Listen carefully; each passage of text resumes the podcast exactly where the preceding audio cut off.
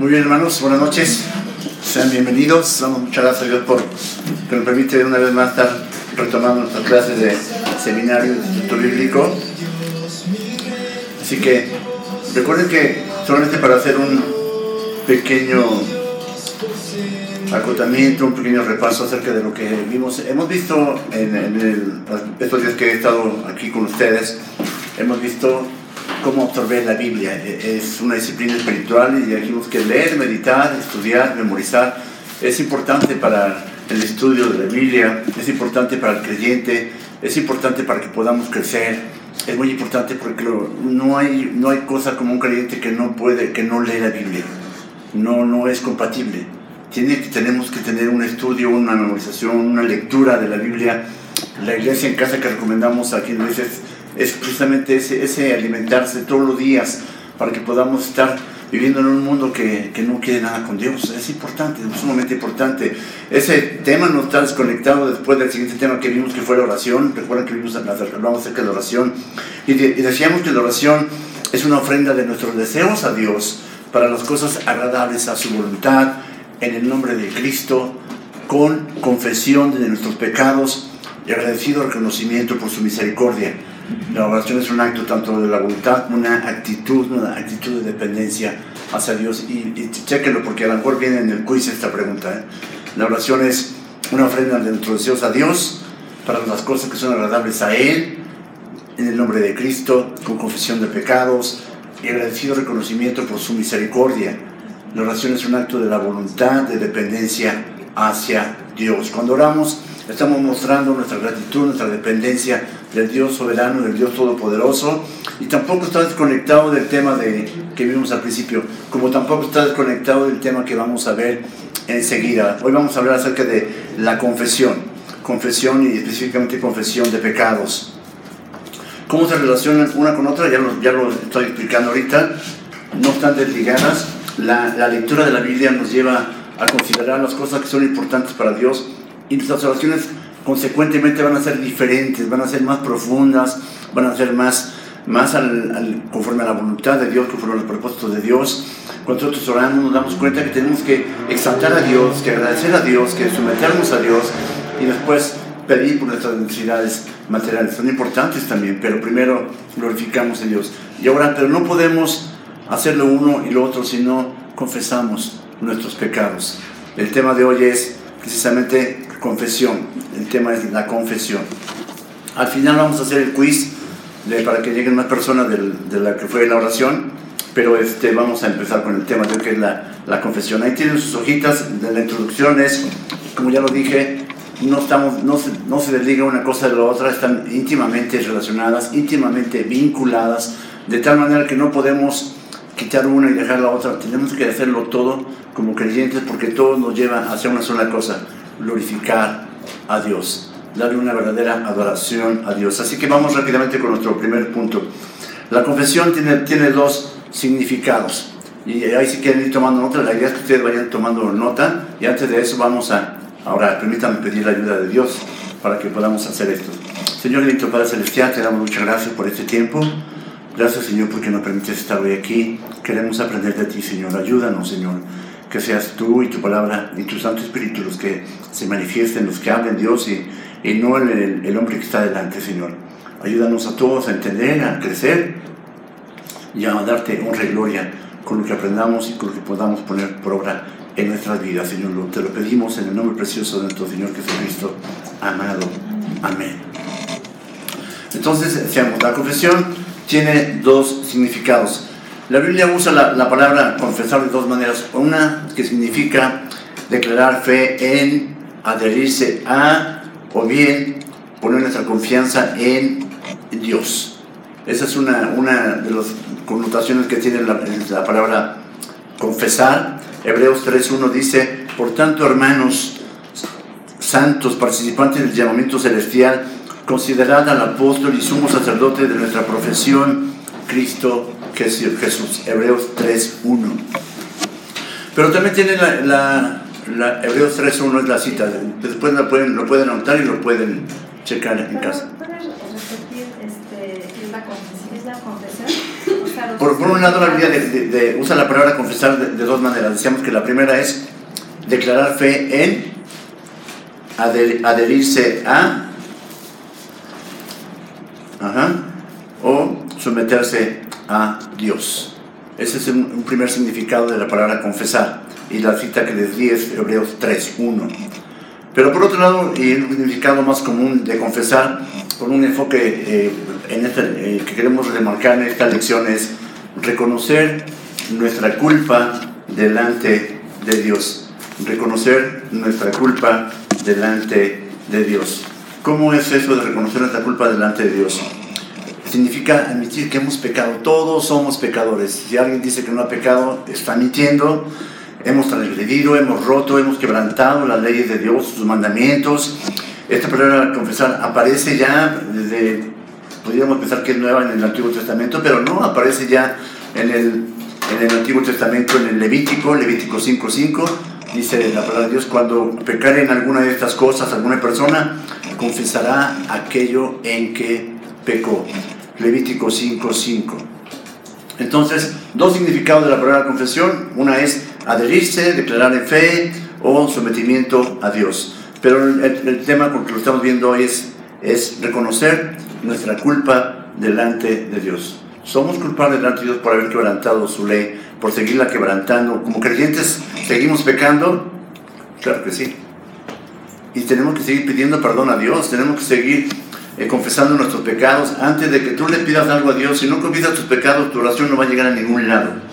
Y si estás leyendo la Biblia, y si estás absorbiendo la Biblia en la lectura, en la meditación, el estudio, te vas a dar cuenta que tenemos un Dios que es santo, santo, santo, que no admite nada sucio delante de su presencia. Por eso es importante. Por eso todos los domingos aquí en la iglesia comenzamos haciendo una cosa, abriendo la palabra de Dios y confesando nuestros pecados. Es muy importante, no lo hacemos solo porque se nos ocurrió esa fórmula, no, lo hacemos porque Dios quiere que lo hagamos en ese sentido. No podemos empezar a adorar a Dios si no estamos confesando nuestros pecados. Entonces, ahora, la confesión, ya dijimos, tiene dos significados, acabamos de ver. La, la siguiente cuestión es, la, la siguiente eh, letra de nuestro estudio es, la confesión resulta en perdón. Cuando confesamos a nuestros pecados, Dios nos perdona. Primera de Juan 1.9 dice, si confesamos nuestros pecados, Él es fiel y justo para perdonar nuestros pecados y limpiarnos de toda maldad.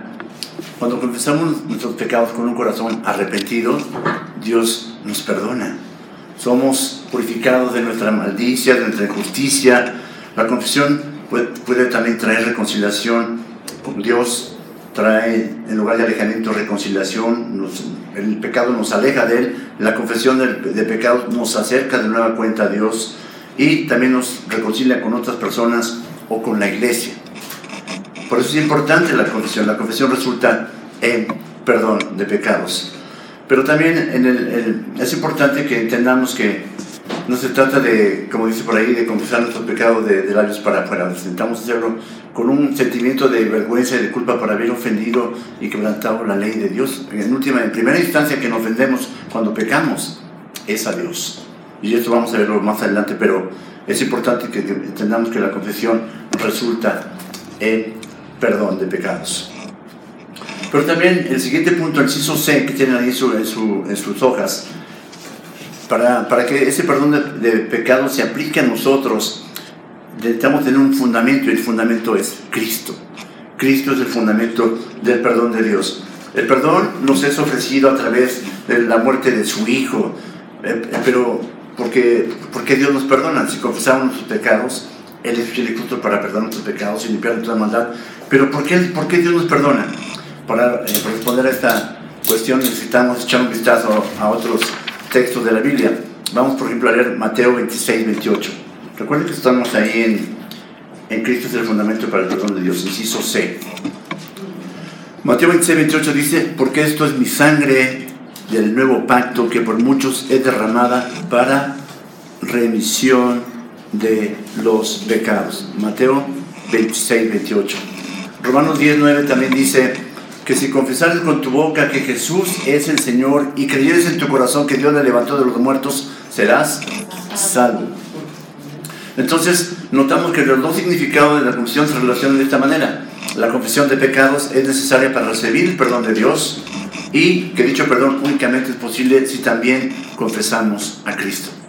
Nuestra fe, nuestro perdón está basado en, la justicia de Cristo, está basado en el perdón que obtuvo Cristo para nosotros en la cruz. Es importante que entendamos eso, como creyentes debemos estar muy concentrados en esto.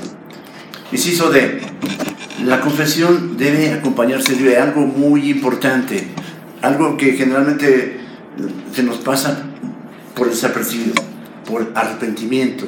Cuando el Señor Jesús comenzó su ministerio y antes de Juan el Bautista decía, arrepentíos porque el reino de los cielos se ha acercado. Sin arrepentimiento no hay una confesión genuina y sin una confesión genuina de pecados no hay perdón de pecados. Lo uno conlleva a lo otro. Entonces,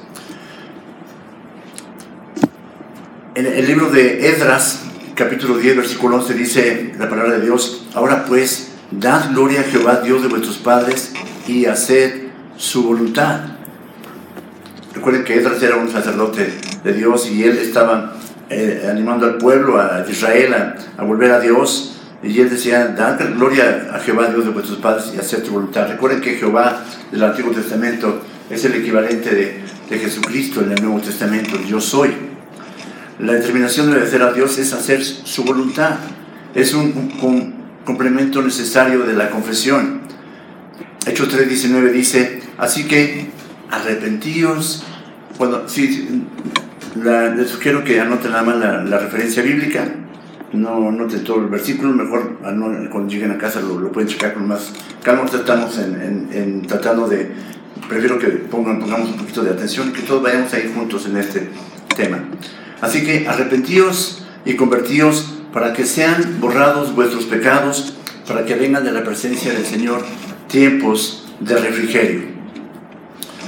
Cuando, cuando tú confiesas tus pecados sin un arrepentimiento genuino, Dios no puede ser engañado. O Dios conoce nuestros corazones, Dios pesa nuestros corazones y Él sabe perfectamente cuando lo estamos haciendo de una manera que no es sincera y cuando lo estamos haciendo de una manera genuina, un arrepentimiento real. Pero un arrepentimiento real implica un cambio de dirección, es darle la espalda al pecado y volverse a Dios. Es importante que entendamos esto, o sea, porque si tú persistes en tu pecado y de manera deliberada estás yendo hacia Él, no estamos hablando de un arrepentimiento genuino.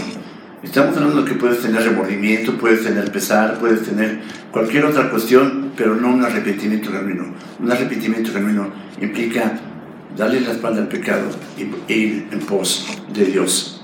Entonces, si la confesión no es genuina y no, no va acompañada por la determinación de vivir una vida de un modo diferente, no es un arrepentimiento genuino, no hay una confesión válida delante de Dios y por lo tanto no hay un perdón de pecados, no hay tal cosa como que estemos siendo falsos en ese aspecto.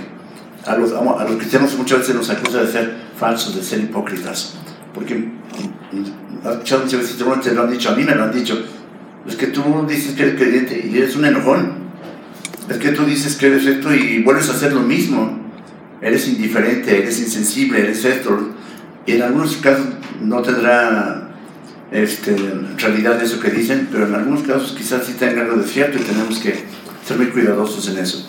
Entonces, ya vimos que la confesión tiene dos significados, confesar los pecados tiene dos significados, ya vimos que resulta el perdón de pecados cuando confesamos nuestros pecados, que Cristo es el fundamento para el perdón de, Dios con relación al pecado cuando lo confesamos y que la confesión debe ir acompañada de un arrepentimiento genuino.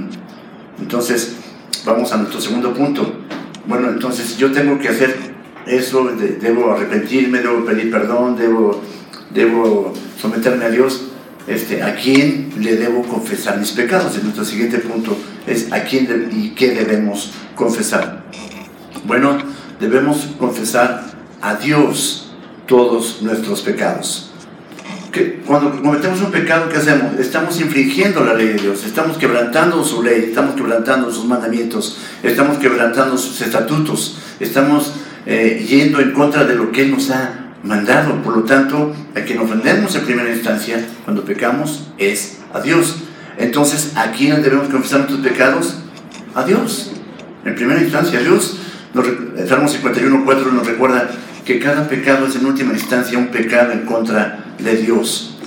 David había pecado con Betsabé, ¿recuerdan? Eh, tuvo adulterio con Betsabé, mandó a matar literalmente a Urias, su esposo, pecó contra Betsabé, pecó contra Urias, pecó contra el pueblo de Israel, y sin embargo, en el Salmo 51.4 dice lo siguiente, contra ti, contra ti solo he pecado y he hecho lo malo delante de tus ojos, para que sea reconocido justo en tu palabra y tenido por puro en tu juicio. Pero a ver, si David pecó con Betsabé y Urias y Israel, ¿por qué dice que pecó contra Dios? Porque quebrantó la ley de Dios. No adulterarás, no matarás, no codiciarás. Fue lo que hizo David en todo eso. Y muchas otras cosas más. Entonces pecó porque quebrantó la ley de Dios y en primera instancia quien tenía que pedir perdón era a Dios mismo. Entonces, esto fluye de una comprensión bíblica acerca del pecado. No significa que hacemos mal cuando pecamos en términos abstractos. El pecado siempre es una ofensa contra un Dios que es perfectamente santo. Si no entendemos la santidad de Dios, nos va a costar trabajo entender que somos pecadores. Cuando nos, cuando nos eh, comparamos con la gente del mundo, podemos salir aparentemente medio bien librados, ¿no? Pero cuando nos vemos en el espejo de la palabra de Dios, ah, ah, salimos destrozados, porque Dios es santo. El pecado no es simplemente hacer algo malo, es, es una rebelión literal contra Dios. Nos estamos rebelando contra Dios a cuya imagen fuimos creados. Él nos hizo como portadores de su imagen con el fin de glorificarle y es por eso que Pablo describe el, pecado en Romanos 3:23 como faltar la gloria de Dios. El pecado es una especie de autoadoración, es traición y rebelión contra nuestro Dios creador. Todos tenemos un problema de, honestidad en lo que al pecado se refiere. Somos tan buenos en ocultar nuestros pecados a otros. Podemos llegar aquí los domingos y vernos muy espirituales todos. Pero ¿qué tal el lunes, el martes, en la mañana en casa, cuando tenemos que salir rápido, cuando los hijos no están listos, cuando la esposa no está lista, cuando el esposo se tarda? Eh, ¿Qué pasa cuando vamos conduciendo en el tráfico? Cuando vamos, eh, tenemos alguna situación que nos está agobiando. Somos honestos con Dios y estamos confesando nuestros pecados. O, o, lo queremos aparentarlo y guardarlo y que la gente nos vea como, como la familia perfecta y entre las semanas somos un desastre. Tenemos que tomar mucha conciencia de eso. Ante Dios no podemos ocultar absolutamente nada.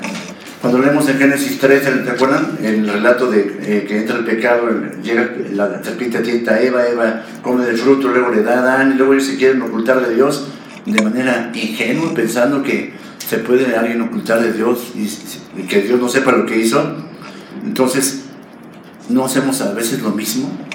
Queremos escondernos de Dios con nuestros pecados cuando Dios sabe perfectamente lo que hemos pensado, lo que hemos dicho, lo que hemos hecho, nuestras actitudes feas. Tenemos que ser muy, muy conscientes de eso, porque no estamos tratando cualquier tema, estamos tratando un tema de nuestra relación con Dios. Dios nos conoce no solamente ahora, nos conoce desde antes, nos conoce desde antes de la formación del mundo, nos conoce desde el vientre de nuestra madre, nos conoce como somos. Y aunque tratemos de cubrir nuestros pecados en esta vida, cualquier hipocresía va a ser expuesta, todo va a salir a la luz. Dios no va a dejar nada oculto. Romanos 14, 12 dice, Romanos 14, 12, de manera que cada uno de nosotros dará a Dios cuenta de sí. Y 1 Samuel 16, 7 dice, porque Jehová no mira lo que mira el hombre, pues el hombre mira lo que está delante de sus ojos, pero Jehová mira, ¿qué crees? Corazón. El corazón. Entonces tenemos que ser muy cuidadosos con lo que tú te, estás guardando en tu corazón, amargura, resentimiento, enojo, ira, gritería, maledicencia, codicia, así cuidado con lo que estamos guardando ahí, porque el Señor mira el corazón.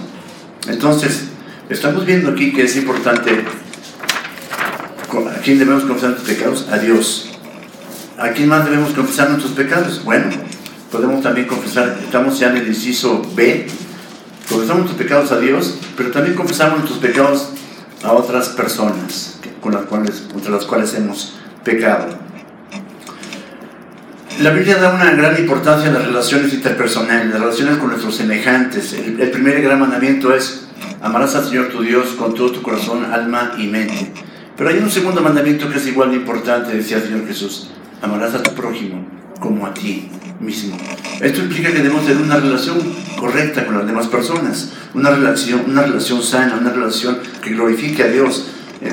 De otra manera, es imposible tener una relación correcta con Dios. Primera de Juan dice, si no amas a tu hermano al que ves, ¿cómo puedes decir que amas a Dios a quien no ves? Entonces, tenemos que confesar nuestros pecados también a otras personas.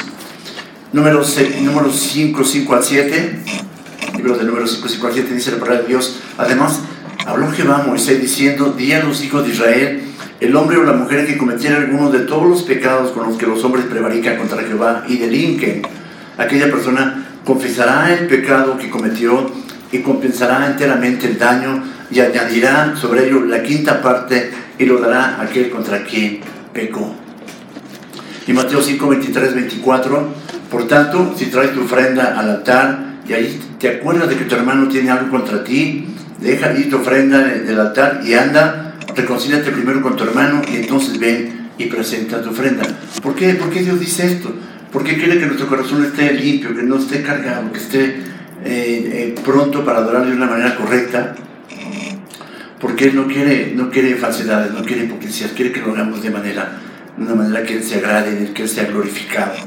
Así que confesar nuestros pecados contra otros es requerido también por Dios, es requerido por la palabra de Dios. Esto incluye a nuestros hermanos y hermanas de la iglesia, a otros cristianos en particular, pero no se limita tan solo a ellos, tenemos la misma obligación para con toda la gente, para con todos los demás, para con todo el prójimo.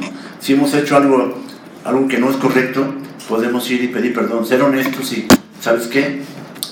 Me enojé, me enojé de manera indebida, no debía haberme enojado, no debía haberte ignorado, no debía haberte hecho esto, eh, perdóname, perdón, me puedes perdonar, y, y, eso va a sanar la relación y va a darte una relación correcta con otro delante de Dios.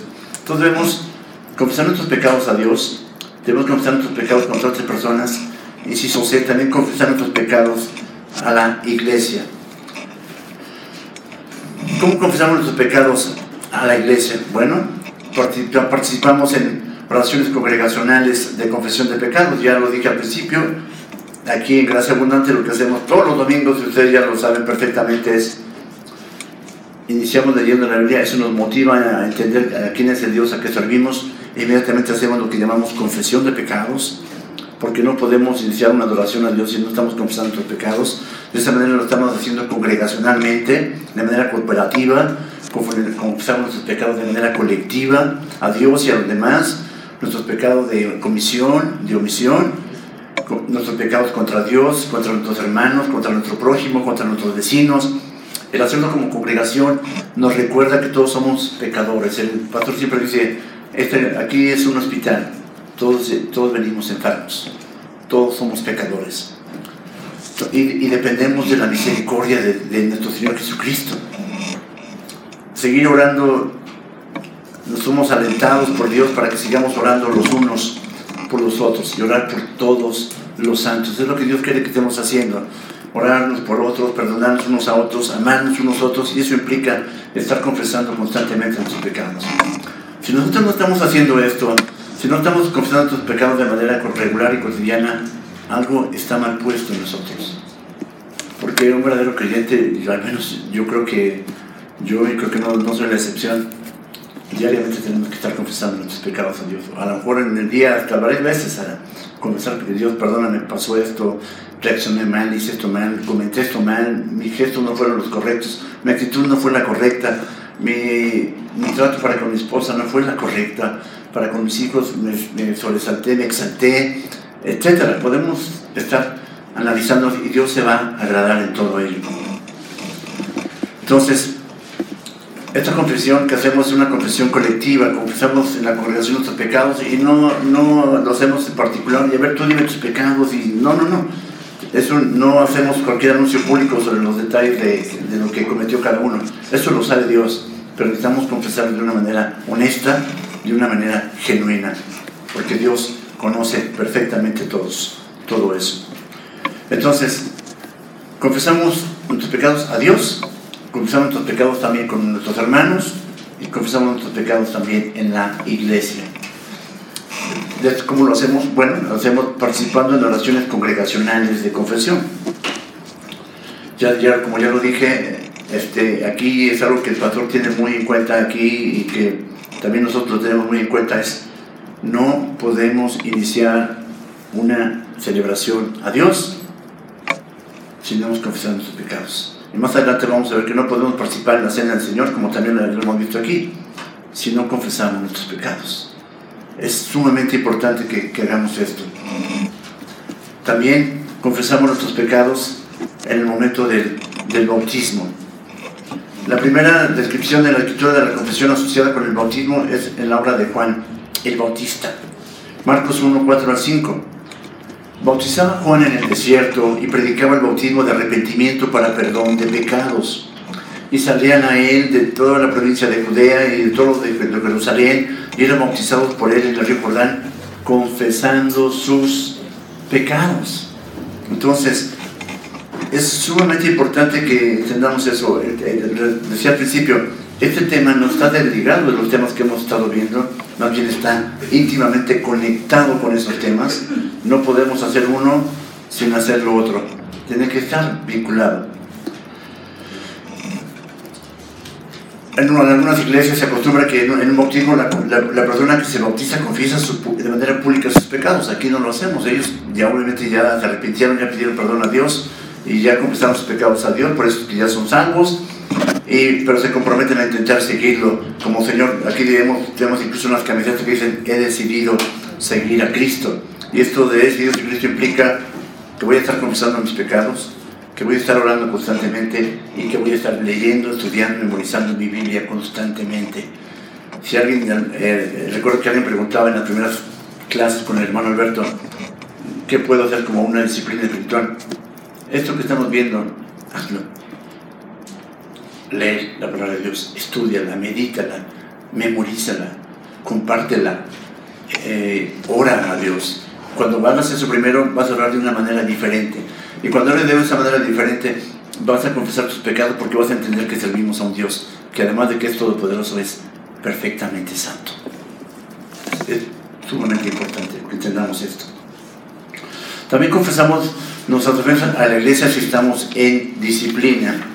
Aquí no hemos visto un caso de disciplina como tal, pero quizás en algún momento lo tengamos que ver cuando alguien de manera reiterada, siendo miembro de la iglesia, está cometiendo un delito de manera, un, un, estoy hablando como abogado, este, estás cometiendo un pecado de manera reiterada y no te quieres apartar de él, ya te amonestaron, ya fue tu hermano contra contigo y no quisiste cambiarlo y no quieres salirte de eso y van van con dos o tres hermanos para decirte lo mismo y no quieres, lo llevamos a la iglesia y lo tenemos que exponer, y para, pero no con el ánimo de, hacerte daño, lo con el ánimo de apartarte de tu pecado y que te restaure tu relación con Dios, para que ese, ese bache, ese pantano en el que estás, salgas de ahí y puedas eh, reanudar tu, tu, comunión con Dios. Es, es importante.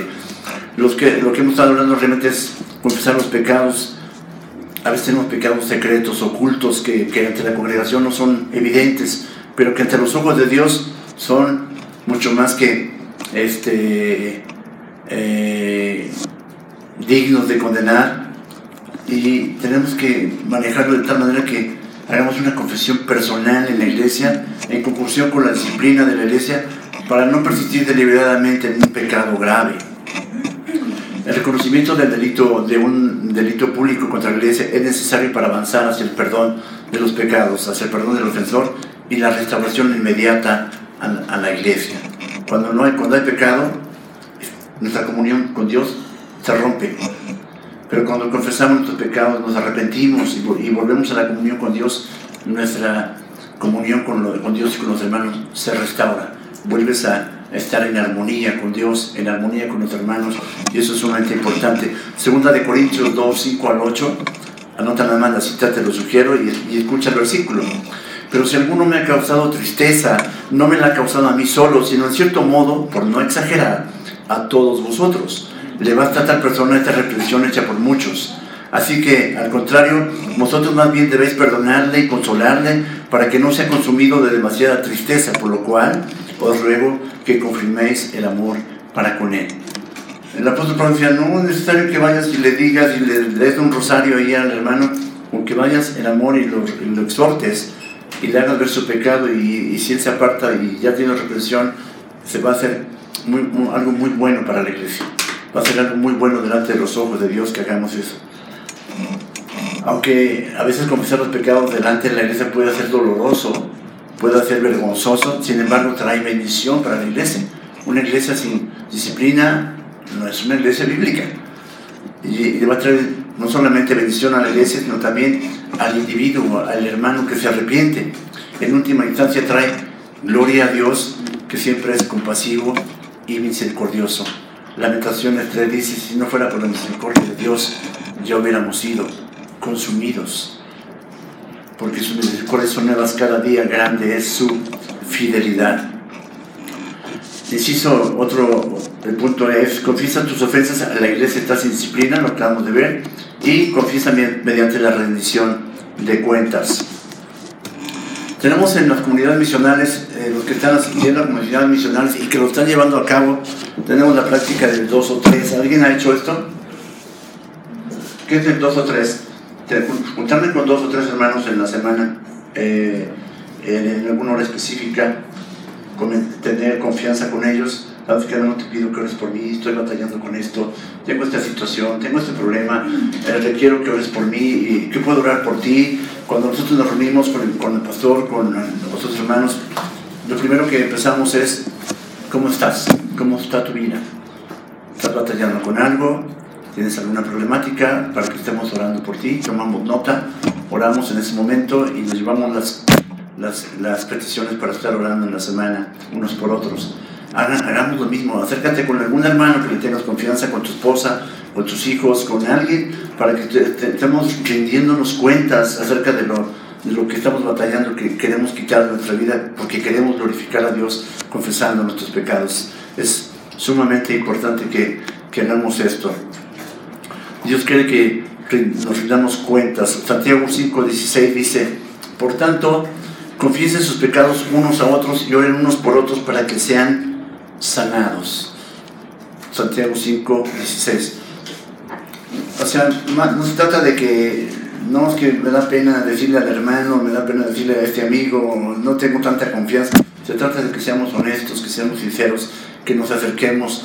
No somos islas, somos, debemos ser un continente perfectamente unido como cuerpo de Cristo y tener la confianza suficiente, hermanas con hermanas, hermanos con hermanos, no se te vaya a ocurrir que, ah, pues yo voy con, yo varón voy con la hermana a orar con ella o con las hermanas. No, no, no. Mujeres con mujeres, a menos que sea tu esposa, claro, o tu esposo, adelante. Pero si no, mujeres con mujeres, hombres con hombres, tengamos ese acercamiento, llegamos a ese ejercicio. Va a ser de mucha bendición si lo practicas. Va a ser muy, muy bueno si lo llevas a cabo. Este tipo de confesión es una herramienta poderosa para superar los los pecados que, que, no se quieren salir de tu vida. Si tú, si tú no tienes temor de Dios y, y no te quieres alejar de tu pecado, entonces recurre a esta, a esta herramienta y vas a ver que va a ser de mucha, de mucha ayuda y de mucha bendición. Te va a ayudar bastante. Tienes un hermano que acércate con él. Tienes un hermano al que le tienes confianza, acércate con él. Y si no tienes confianza, genera esa confianza acércate, no te apartes. Todos aquí somos, yo siempre digo, aquí somos una familia. Siente la confianza de acercarte con nosotros, con cualquiera de los hermanos, como familia. De verdad, yo puedo eh, decirlo con, con toda la confianza y certeza del mundo, cuando yo me acerco con cualquiera de ustedes, yo no los veo como extraños, yo los veo como mi familia, porque somos una familia en Cristo. Tenemos un mismo Padre, tenemos el mismo bautismo, un mismo espíritu, una misma palabra somos familia y veamos en ese tenor, así que tengamos esa, esa confianza. Juan Calvino decía al respecto, si en tu deseo de agradar a Dios piensas que confesar a alguien sería útil, hazlo. Si en tu deseo de agradar a Dios piensas que confesar tu pecado a alguien sería útil, hazlo. Y yo creo que sí es útil, yo creo que sí es importante que lo hagamos. a veces no es fácil, a veces es abrirnos, es, es reconocer que, que no somos infalibles, es reconocer que fallamos igual que todos los demás. A veces no nos gusta que, que nos vayan a decir algo, que alguien nos quiera humillar, porque nos vean como realmente somos. Eh, la iglesia no es un lugar para, para superhombres, es un lugar para pecadores, para grandes pecadores. Así que no nos hemos limpiado nosotros a nosotros mismos, sino que Dios es el que nos limpia. La, la iglesia es un hospital, ya lo dije hace rato, como el pastor, cada ocho días. Y este hospital agrega, eh, eh, recibe a, a, miles y miles de pecadores, hablo de la iglesia universal, que han sido limpiados por la preciosa sangre de Cristo. O sea, no llegamos aquí, nadie llegó aquí por, por venir sano. El Señor Jesucristo dijo, yo no vine a llamar a, a, justos, sino a pecadores al arrepentimiento. Los, los sanos no tienen necesidad de médicos, sino los enfermos. Por eso es que Señor, ¿por qué tu maestro no se junta con, con nosotros? ¿Por qué anda con los, con los publicanos, con las rameras, con los leprosos? Porque los sanos no tienen necesidad de médicos, sino los enfermos. Y todos aquí estamos enfermos, pero redimidos por la sangre preciosa de Cristo. Cualquier cristiano con una comprensión, correcta del pecado no te va a rechazar, no va a tratar de humillarte, no se va a aprovechar de lo que tú le, le compartes, de lo que tú le confiesas. En, lugar de eso, él va a buscar alentarte, ayudarte, va a darte consejos prácticos, van a orar juntos, van a rendirse cuentas de manera regular, van a ayudarse a ver el pecado como realmente es y te va a hacer de gran, de gran bendición. Dios se va a regocijar bastante si lo hacemos así. Así que no sientas pena. A veces, como hijos, como papás, tenemos comunicación para muchas cosas, pero no para esas cosas. Acércate con tu papá. Yo siempre digo a mis hijos, eh, si en la vida alguien te va a querer siempre, pase lo que pase, son tus padres. Son nuestros hermanos de la iglesia son los, la gente que está consagrada a la vida en Cristo, de verdad. Entonces, acerquémonos, necesitamos hacer esto. Entonces, ¿a quién, ¿a quién debemos confesar? Ya dijimos a Dios, ¿qué debemos confesar? Nuestros pecados, nuestras ofensas a Dios, nuestras ofensas a nosotros, nuestras ofensas al prójimo, nuestras ofensas también en la iglesia y podemos rendir cuentas. Siguiente punto es, hay sabiduría en confesar nuestros pecados. Hay sabiduría en confesar nuestros pecados. La, la, la de confesar los pecados contiene varios elementos. Vamos a ver ahorita cuáles son.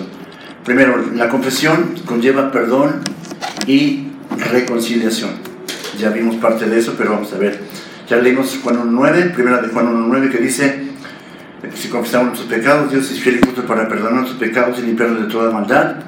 Miqueas 7, 18, 19, lo hemos leído aquí en, en, después de la confesión del pecado, lo hemos leído, si te has fijado, lo hemos leído muchas veces, espero que lo hayas eh, captado así, pero si no te lo voy a recordar, que Dios como tú, que perdona la maldad y olvida el pecado del remanente de su heredad, no retuvo para siempre su enojo porque se deleita en misericordia. Él volverá a tener misericordia de nosotros, sepultará nuestras iniquidades y echará en lo profundo del mar todos nuestros pecados. Ese versículo me encanta. Eh, aquí lo hemos leído muchas veces. Después de la confesión de pecados, hemos leído este versículo muchas veces. La confesión nos lleva a perdón y reconciliación. Qué, bonito es cuando, cuando hiciste algo indebido y que tú lo sabes perfectamente y que te puedes arrodillar delante de Dios y decir, Dios, perdóname, ayúdame, límpiame y sientes como Dios capta tu corazón y dice, levántate, ven, ven de nuevo. Cuando tienes algo con un hermano y que ya ni lo quieres ver, porque hija viene de hermano, ching, lo mejor te das la vuelta y te vas al otro lado, o híjole, dije que iba a hacer esto y, y, trata de esquivarlo, y, pero cuando le, eres capaz de pedirle perdón, porque tú sabes que algo no está bien, te reconcilias con él, no sabes, es como un bálsamo. Sientes ¿Cómo puedes volver a estar en comunión con tu hermano y con Dios? Con tu esposa, con tus hijos, con tus vecinos, con tus compañeros, con tus amigos, con la gente, con todos. Es importante que lo hagamos. Entonces la confesión conlleva perdón y reconciliación. También la confesión nos capacita para prosperar. Este versículo me encanta, también lo hemos leído aquí. este, Miqueas, Miqueas 7, 18, 19. Entonces, la confesión nos capacita para prosperar. No hablamos de una, de una prosperidad económica, material, hablamos de una prosperidad espiritual. Proverbios 28, 13. El que encubre sus pecados no prosperará, mas el que los confiesa y se aparta alcanzará misericordia. No se trata solamente de confesar nuestros pecados. Decíamos que la confesión debe ir acompañada de arrepentimiento. Si yo confieso mis pecados, pero no me aparto de ellos, no voy a prosperar espiritualmente. Dios no se va a agradar en eso. Porque, ¿qué caso tiene que confiese mis pecados y confiese mis pecados y esté de manera reiterada en el pecado, en el pecado? ¿Estás, ¿Estás viendo pornografía? Apártate. Estás siendo Hay gente que dice, es que es mi carácter, yo soy enojón y no me lo puedo cambiar. Entonces el Espíritu Santo no tiene ningún poder. Apártate. Enojo, gritería, maledicencia, apártese de nosotros. Dice Pedro, tenemos que a poner atención cuidado en esto. Cuando regresamos a confesar nuestros pecados, tenemos consecuencias que pueden ser adversas, pueden ser severas. El espíritu y el cuerpo están perfectamente unidos, somos una unidad. De tal manera que lo que, que le aflige a uno repercute en el otro y lo que le aflige al otro repercute en el uno. Salmo 32, 3 al 5. Estamos hablando, David está hablando aquí en este salmo, dice, mientras callé, se envejecieron mis huesos, en mi gemir todo el día, porque de día y de noche se grabó sobre mí tu mano, se volvió mi verdor en, sequedades de verano, Selah. Mi pecado te declaré y no encubrí mi iniquidad. Dije, confesaré, confesaré mis transgresiones a Jehová, y tú perdonaste la maldad de mi pecado. ¿No te, no te ha pasado? A mí me ha pasado que cuando hay un pecado que no ha sido confesado, hasta, te sientes mal, andas como apagado, andas como enfermo, te duelen, de verdad, literal, te duelen los huesos, de verdad. Pero cuando logras confesar tu pecado, logras salir de, ese, de, esa, de esa situación y entender que Dios ya lo sabe perfectamente y te pones a cuenta con Él, viene un descanso, viene un refrigerio, viene un impulso nuevo para para tu cuerpo y para tu espíritu. Entonces, la confesión nos capacita para prosperar, prosperar, ya decíamos que es una prosperidad espiritual. También, entre la sabiduría de confesar los pecados está, la confesión puede superar las barreras de relación con otros, las barreras, barreras, barreras relacionales. La confesión puede superar las barreras relacionales. Cuando confesamos nuestros pecados el uno al otro, nos va a servir para restaurar y tener una relación correcta entre nosotros. Proverbios 15.1 dice, la palabra blanda apacigua la ira. Eh, no, voy a decir, no voy a decir el nombre, pero yo recuerdo el caso aquí de, de dos personas, de dos hermanas que, que tenían resentimientos la una con la otra. Y este, y al llegar el momento a veces de saludar, cuando dicen, cuando dicen los anuncios, vamos a saludarnos y damos un abrazo unos a otros, de repente así como que me volteó y iba para otro lado. Pero un día una de ellas le dijo a la otra, se trata de que nos perdonemos, se trata de que estamos aquí, que nos perdonemos y que restauremos nuestra comunión. Eso, eso hicieron y yo tienen una relación completamente diferente. Dios se agrada en eso. Dios quiere que hagamos eso.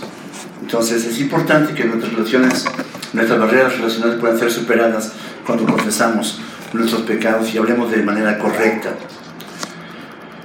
Confesar los pecados no solamente es obligación de uno, es, es una responsabilidad compartida y esta confesión recíproca puede tener una, una amistad más profunda cuando trabajamos juntos para seguir a Cristo. El Señor dice, el apóstol Pablo decía, sean imitadores de mí así como yo soy de Cristo. Y el Señor Jesucristo era sumamente misericordioso, sumamente bondadoso, perdonaba todo. El Señor, perdónalos porque no saben lo que hacen. El Señor podía haber fulminado a muchas personas, pero no lo hizo. Buscaba a, la gente pecadora, a la gente que era relegada por otros, muchos se sentían este, que eran los, los, la élite de la sociedad religiosa y y veían todos por debajo del, del hombro y el Señor Jesucristo iba a buscar precisamente a esos. Ejemplo tenemos, hermanos. Así que debemos trabajar juntos para seguir a Cristo. La confesión también puede hacer un elogio del Evangelio, elogiar el Evangelio. Normalmente confesar no es algo que hagamos comúnmente, confesar de una manera verdadera, pero cuando confesamos de una manera real es un, es un testimonio poderoso acerca del poder transformador de Cristo en nuestras vidas. Esto da credibilidad al Evangelio. Cuando decimos que somos creyentes y nos comportamos de manera soberbia ante los demás, cuando somos sumamente orgullosos, cuando vemos a la gente con ojos activos, como que yo soy el bueno ustedes son los malos, no estamos dándole gloria al Evangelio, estamos yendo en contra del Evangelio. El Señor Jesucristo, eh, siendo Dios, tomó forma de cielo, tomó forma de, hombre. ¿Para qué? Para obtener la redención por nuestros pecados. Pablo en Filipenses dice, considerad a los demás como superiores a vosotros mismos. Y normalmente nos consideramos superiores nosotros por encima de los demás. El Señor Jesucristo dijo, yo no vine a ser servido, vine a servir y a dar mi vida en rescate por muchos. Y muchos de nosotros queremos que nos sirvan. Tenemos que trabajar mucho en todo esto. Tenemos que trabajar bastante en todo esto. Entonces, la confesión puede elogiar el Evangelio. ¿Cómo, da, cómo damos credibilidad al Evangelio? Con nuestra vida diaria, con nuestra vida cotidiana, con nuestra vida no solamente los domingos, sino con nuestra vida en la escuela, en el trabajo, en el súper, en la gasolinera, en el, en el intervenir de las calles cuando vamos manejando, en el trabajo, en todo. Los cristianos deberíamos ser los más cumplidos, deberíamos ser los más respetuosos, deberíamos ser los más amables, deberíamos ser los más trabajadores, deberíamos ser los más diligentes, deberíamos ser los más honestos. Tristemente no siempre es así. También la debilidad de confesar los pecados es confesar puede superar nuestro temor al rechazo. Puede superar nuestro temor al rechazo.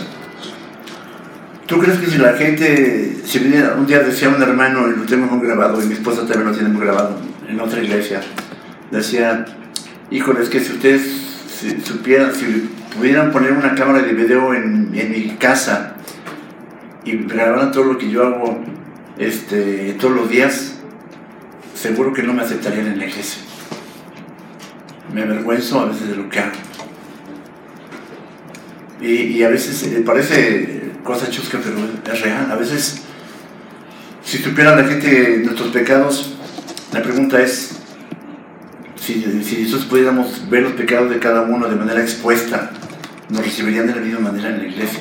Preguntaríamos.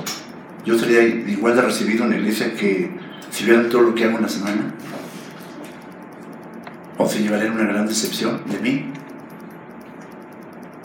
¿Habría algún rechazo?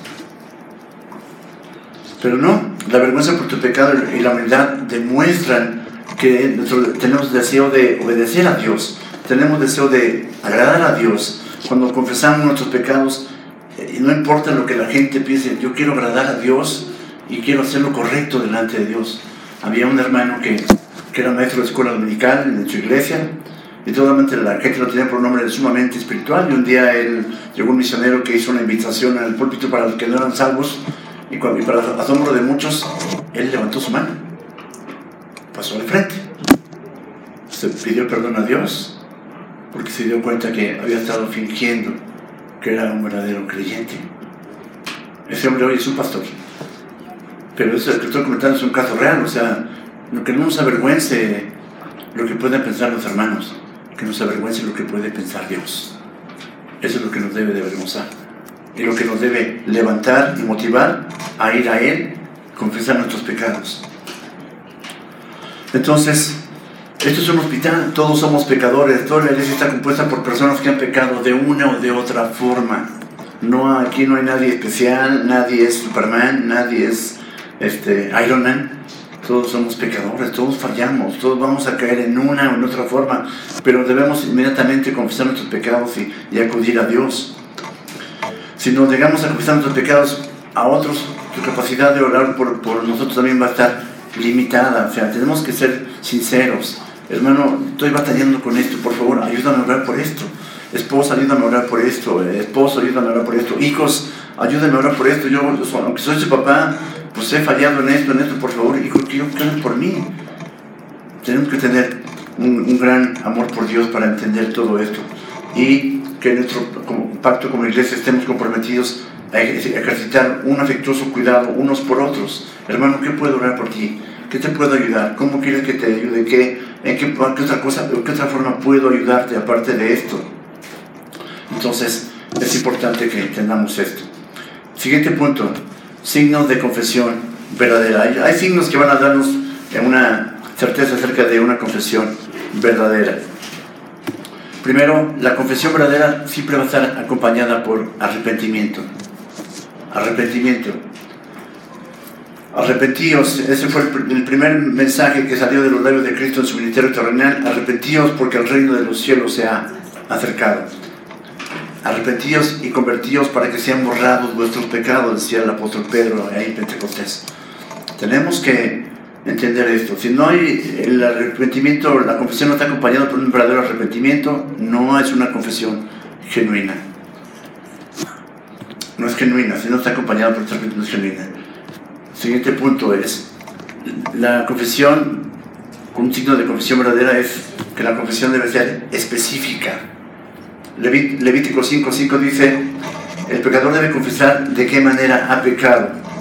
El ofensor no necesita dar todos los detalles, pero la confesión debe ser lo suficientemente específica como para aclarar la naturaleza del pecado. Cada pecado tiene un nombre, ¿sabes? Y, lo sabemos perfectamente. Mentí, tenía envidia de él, tenía resentimiento contra él, tuve celos de ella, de él, porque lo trataron mejor, eh, codicié, estoy codiciando porque trae un mejor coche que yo, estoy deseando esto, estoy viendo esto, etcétera, etcétera. Tenemos que ser muy específicos cuando confesamos los pecados, Señor. Hice esto, esto, esto, esto, esto, y el pecado tiene nombre, ¿sabes? Confiésalo ante Dios. No te, no te avergüences porque Dios es misericordioso y es piadoso y es, es paciente. También la, un signo de confesión verdadera es que la, la confesión verdadera incluye no solamente la confesión que se hace en el momento, sino también incluye nuestra motivación, incluye los motivos que tenemos. Las acciones pecaminosas, ¿sabes? No son a, menudo solo el síntoma de algo eh, que está ocurriendo en el momento, es algo que está más profundo dentro de ti. Cuando tú pecas, es que ya lo estás considerando en tu corazón. Cuando tú codicias, es que ya lo has estado dejando que se infiltre a través de tus ojos, a través de tus oídos, en tu corazón. Cuando tú vas a, a mentir para cubrir alguna situación, ya lo, ya lo maquinaste en tu mente. O sea, debemos analizar nuestra motivación. ¿Por qué le dije al hermano que tenía un compromiso cuando no era real, solamente para, para no verlo. Le debía haber dicho la verdad, sabes que no tengo tiempo, me siento mal, no puedo verte y tan Pero, pero mentí, maquiné. Tenemos que tener mucho cuidado con las motivaciones. El Señor Jesús decía, oíste que fue dicho, no, no, no cometerás adulterio, pero yo os digo que todo aquel que mira a una mujer para codiciarla ya adulteró con ella en su corazón la motivación. Oíste que fue dicho, amarás a tu hermano y adoras a tu enemigo, pero yo digo que todo el que odia a su enemigo es homicida. La motivación. Tenemos que ver, cuando yo estoy diciendo cosas que, que a otros, tengo que ver cuáles son mis motivaciones, qué estoy dejando meter en mi corazón. Tenemos que tener eso. ¿Qué motivó el orgullo? Eh, alguien dijo eran celos, envidia, resentimiento, coraje. La confesión debe ir al centro del corazón, esa es la cuestión. Debemos cambiar el porqué de tu pecado debe estar incluido en tu confesión. Señor, yo mentí y lo hice por esto. Señor, yo codicié y es por esto. Señor, yo maquiné esto y fue por, por esta situación. Perdóname. La confesión debe incluir no solamente el pecado, sino tu motivación, para que sea una confesión auténtica. También esta, esta, esta confesión debe estar acompañada de una doliente tristeza, una doliente tristeza. Cuando pecamos, sabes que estamos quebrantando la, ley de Dios. El pecado es infracción de la ley de Dios. es una infracción a la ley de Dios. Estamos quebrantando la ley de Dios, estamos yendo en contra de la voluntad de Dios. Y hay una enorme diferencia, hay una enorme diferencia entre admitir que estabas equivocado y sentir remordimiento al respecto. El remordimiento no debe ser por el solo hecho de haber pecado, sino por el, deber de saber que hemos ofendido a un Dios que te da lo mejor todos los días, que cuida de ti todos los días, que se encarga de, de proveerte todos los días, que te ha traído a este lugar, que está guardando a tu familia, a tus hijos y que estamos quebrantando su ley. Es como si, si yo llegara a casa de Cristian, que me da alojamiento y me, me atiende perfectamente, y yo le pago robándome sus cosas. Eso hacemos con Dios.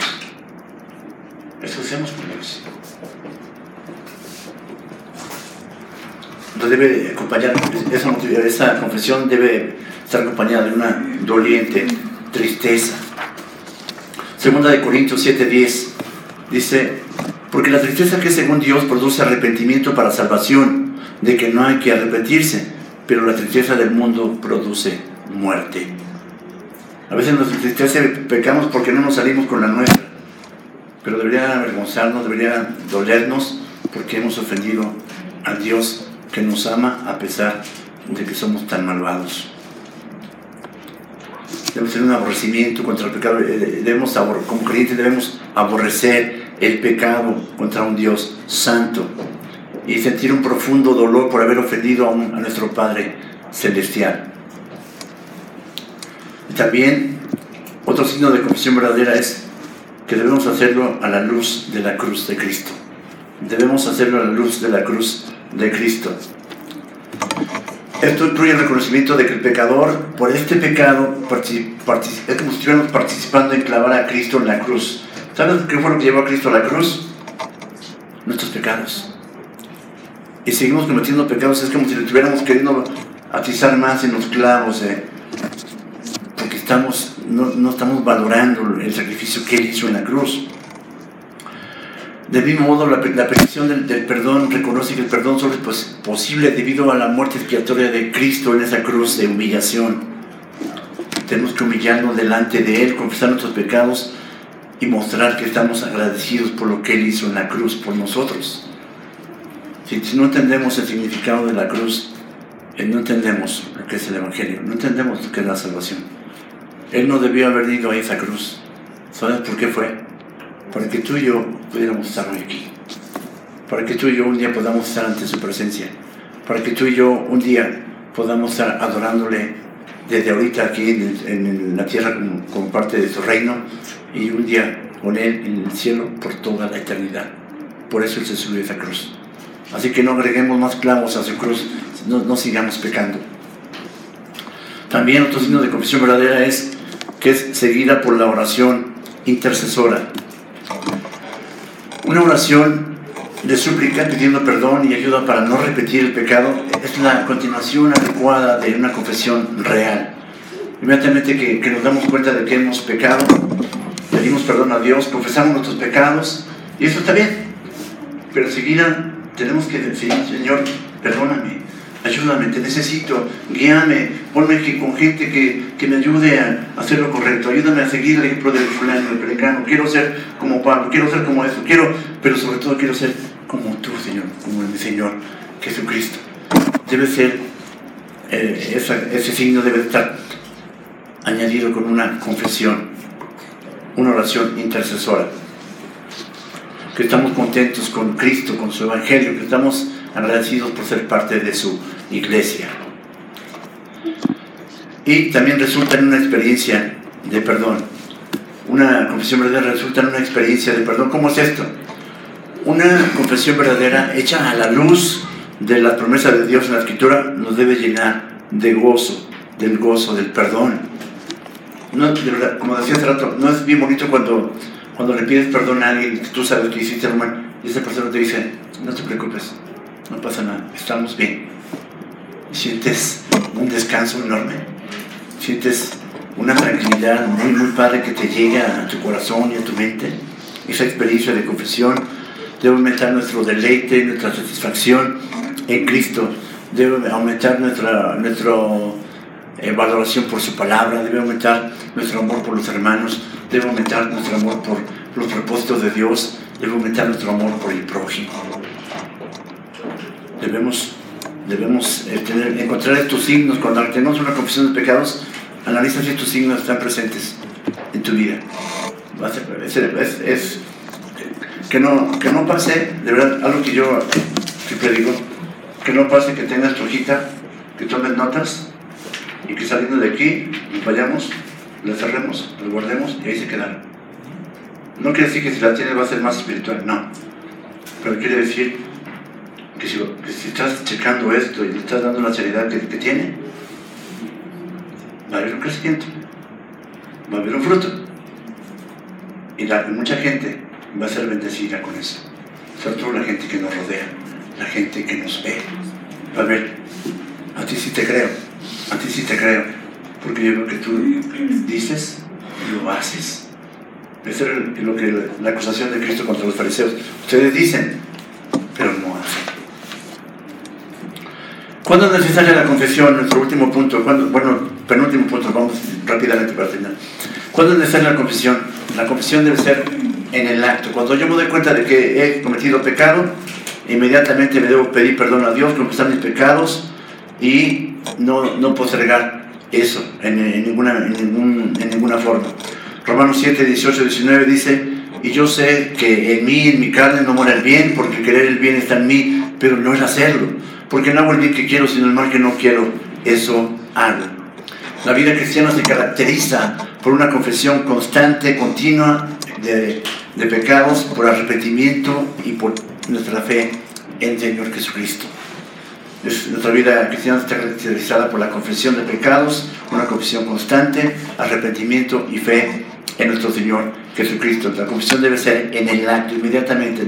No dejes que eso se, se, alargue, porque después se van haciendo raíces de amargura, como dice Hebreos, en tu corazón, y eso amarga a todos los que están a tu alrededor y, y contagia y perjudica a todos los que te rodean. La confesión debe ser inmediata, inmediata. A veces nos cuesta trabajo reconocer nuestros pecados, a veces pensamos, no, pues es que es una mentirita blanca lo que dije. El padre de la mentira se llama Satanás. Es que me la paso acusando a medio mundo. Sabes que el diablo significa acusador. El que está acusando a los hijos de Dios como el Señor. Mira a tu hijo cómo se porta. Mira lo que está haciendo, etc. Y si también si la confesión debe preceder a la comunión. La confesión debe preceder la comunión. ¿Cómo es esto? Ya decimos que si decimos que, primero de Juan 1.8 dice, si decimos que no tenemos pecado, nos engañamos a nosotros mismos y la verdad no está en nosotros. Primera de Juan 1.8. La confesión del proceder de la comunión significa que debe haber un tiempo cuidadoso de autoexamen cuando vamos a tomar la cena del Señor. Lo hemos hecho aquí también ya, lo hacemos constantemente cuando tenemos la cena del Señor. El pastor nos lee los textos bíblicos acerca de la cena del Señor y nos dice que no tenemos la cena de manera indigna. Esto es, que, pongamos a cuentas con Dios y si no, mejor no tomemos la cena, porque estamos acarreando juicio para nosotros mismos. Así que debemos estar conscientes de que si estamos participando del, cuerpo de la sangre de Cristo en, memoria de Él, debemos estar con nuestro corazón limpio, con nuestro corazón a cuentas con Él, con nuestros hermanos, si tienes, quieres presentar tu ofrenda y te acuerdas que tienes algo con tu hermano, deja tu ofrenda ahí en el altar, ve y reconcíliate con tu hermano y luego ven y presenta tu ofrenda. Porque si no, tu ofrenda va, va manchada de pecado. Entonces, entonces, el punto número 6, esto ya es una cosa más práctica, elegir a quién rendir cuentas. Elegir a quién rendir cuentas, a quién estar compartiendo esta confesión de pecados para que nos ayuden a orar y estar intercediendo por nosotros. Elige a quién, de cuentas, eh, debe ser cuidadoso, ser sabio, elegir a algún compañero, alguien, algún hermano, hermana, con tu esposa, con tu esposo, con tus hijos, con algún hermano que tengas confianza en la iglesia, con algún hermano maduro, con un joven que tenga más o menos los mismos eh, este, el deseo de crecer en Cristo como yo. Va a ser importante que lo hagamos. Elige a alguien porque pueda rendir cuentas porque a veces, híjole, pues yo aquí me digo, si me acerco con Alberto, si le digo a Paco, a lo mejor con Josué, pero Josué siempre está ocupado, el pastor está con mucha gente, pues no tengo tiempo de verlo. Quizás con Alex, o a lo mejor con George. O sea, puede ser, puede funcionar. Elegir, elegir a alguien va a ser importante que nos ayude a tener ese, ese, esa confesión de pecados y que sea algo honesto, que sea algo real, que sea algo que glorifique a Dios. No, no porque yo quiera saber tu vida o tú la mía, sino porque quiero ayudarte y que tú me ayudes. Los dos necesitamos ayuda, todos necesitamos ayuda aquí. No hay nadie que pueda decir que no. Y punto número 7, hacia la piedad. ¿Qué es la, idea de todo esto? La idea de todo esto es que nos conduzca a tener una vida en más obediencia y sumisión a Cristo, que nos haga más semejantes a Cristo, que nos haga vivir como Cristo viviría hoy. ¿Qué haría Cristo si estuviera en mi lugar en, lo que yo hago en el diario?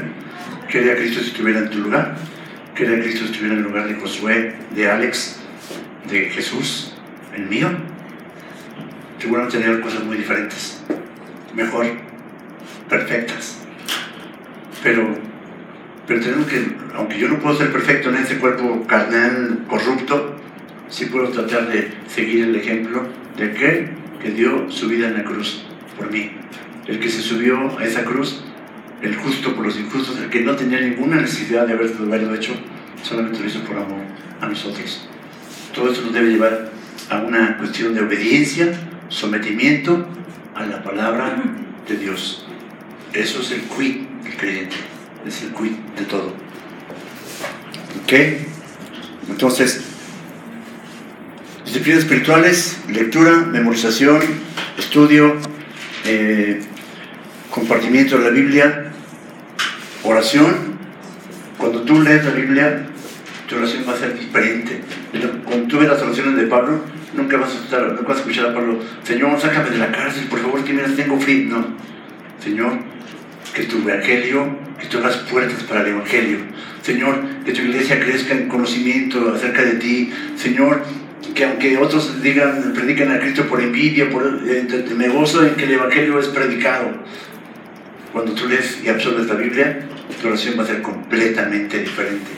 Y cuando ores, decía Señor, ustedes deben orar así, glorificar a Dios, reconocer a Dios, pedir que venga a su reino y después pedir por nuestras necesidades materiales y después perdonar verdaderamente a nuestros hermanos y luego confesar nuestros pecados. Cuando, cuando tú lees la Biblia de verdad te vas a dar cuenta que, que estamos, no tenemos idea del Dios ante quien estamos.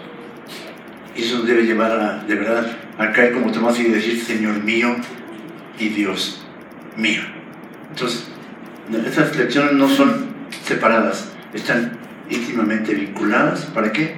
Para que crezcamos, para que hagamos diferencia y seamos luz en un mundo que se está cayendo tantas tinieblas allá afuera.